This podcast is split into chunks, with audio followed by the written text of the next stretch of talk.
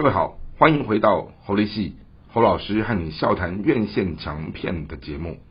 今天想和大家聊的这部作品是二零二二年年底声势非常旺的一个国片，而这部国片它在上档之前也推出了三天的口碑场，也创造了很不错的票房成绩。那戏里面请来的又是两大跨世代的男神张孝全和陈浩森所主演的《最后真相》。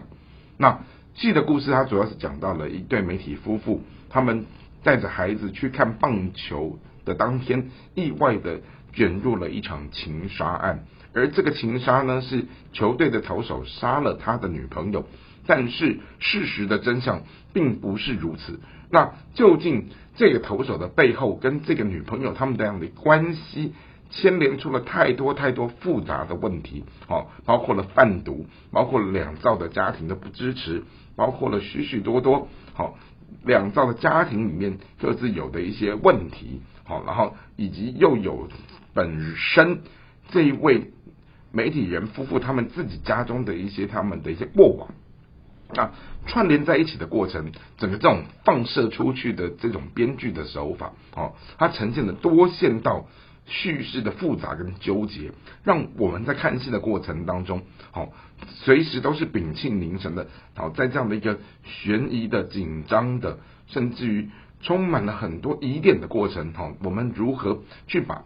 究竟什么是真相的东西找出来？毕竟。真相，我们去还原它的时候，我们可以大致把它分成主观的真实、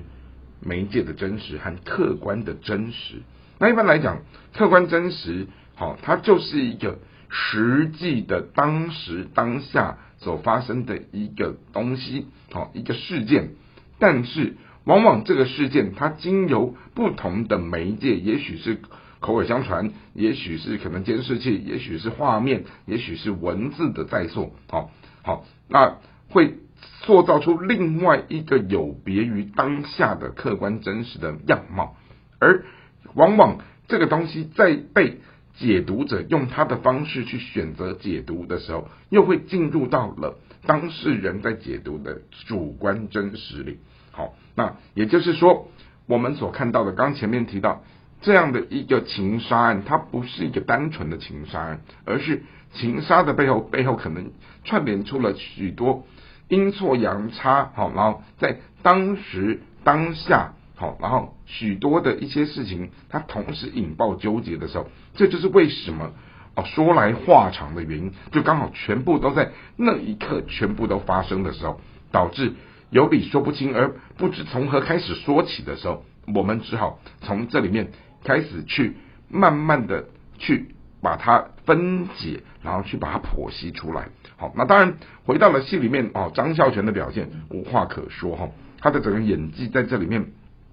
呈现出一种细腻的展现。好，对于一种亡妻死掉的这种思念，对于追查真相的这一种追根究底，以及发现真相之后的那种整个情绪的骤变跟转折。当然，还有就是他妻子死后，那个单亲如何带着一个孩子，好那样的一个辛苦的历程，好也是让我们历历在目的。好，那当然陈浩森这一位年轻的演员，他也不遑多让哈，他为了演出这个角色，好这样的一个反社会的人格情节，他也做了很多的功课，好，然后他也开始去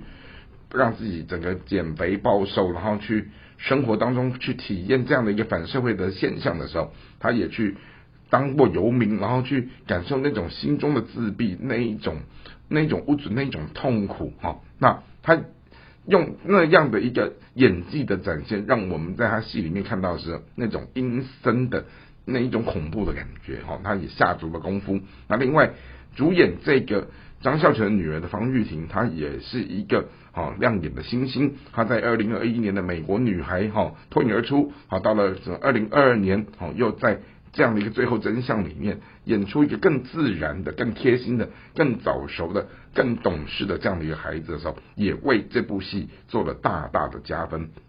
那当然回到了整个国片的这样的一个电影工业里面，我们来看从《海角七号》之后，好慢慢的。整个台湾的电影市场，它其实也就渐渐的跟整个国际来做接轨，哈，不只是好整个拍摄的技术哈手法，好，甚至于整个外资的投资，好，甚至于整个故事的铺陈，好，然后它各方面的东西也试着想要在这样的一个文化资产的这样的一个。